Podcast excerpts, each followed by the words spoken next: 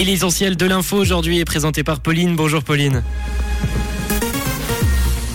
Bonjour à tous. La ruée sur les pompes à chaleur retarde les délais de livraison en Suisse. Les prix des transports publics suisses n'augmenteront pas en 2023 et du soleil accompagné de nuages cet après-midi. La ruée vers les pompes à chaleur retarde les délais de livraison. Avec la crise énergétique, de nombreux particuliers souhaitent remplacer leur chaudière à mazout ou à gaz par une pompe à chaleur. Dans le canton de Vaud, la demande a plus que doublé en deux ans, avec plus de 1100 mises à l'enquête enregistrée depuis début 2022. La tendance s'est d'ailleurs encore renforcée ces derniers mois. Cette augmentation de la demande est d'ailleurs liée à la peur générée par la guerre en Ukraine.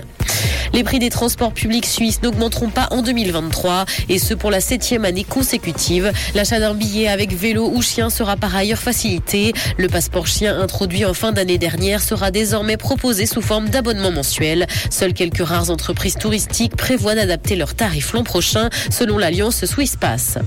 Les crises n'ont pas entamé la générosité des romans. Les organismes n'ont pas constaté de baisse des dons. La pandémie a même accru le nombre de donateurs. Les crises entraînent un élan de solidarité envers ceux qui en ont le plus besoin. Les organismes craignent cependant l'impact de la crise sur les plus démunis.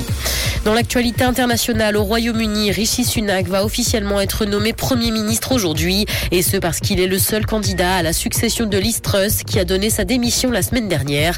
Âgé de 42 ans, il est petit-fils d'immigrés d'origine indienne et devient ainsi le premier non-blanc à diriger le pays. Il arrive cependant dans une période de grande instabilité.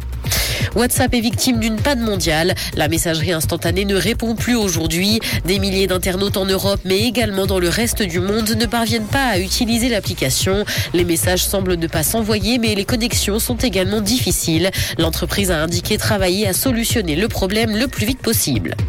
Les causes du décès de Robbie Coltrane ont été dévoilées. L'acteur britannique qui incarnait Hagrid dans la saga Harry Potter était âgé de 72 ans et est décédé il y a une dizaine de jours. Plusieurs problèmes de santé sont à l'origine de sa disparition. Le comédien a succombé à une défaillance multiple des organes selon son certificat de décès. Il souffrait notamment de diabète et de problèmes cardiaques et respiratoires.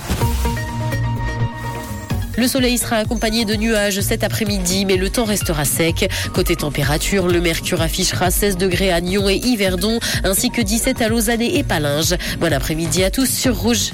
C'était la météo, c'est Rouge.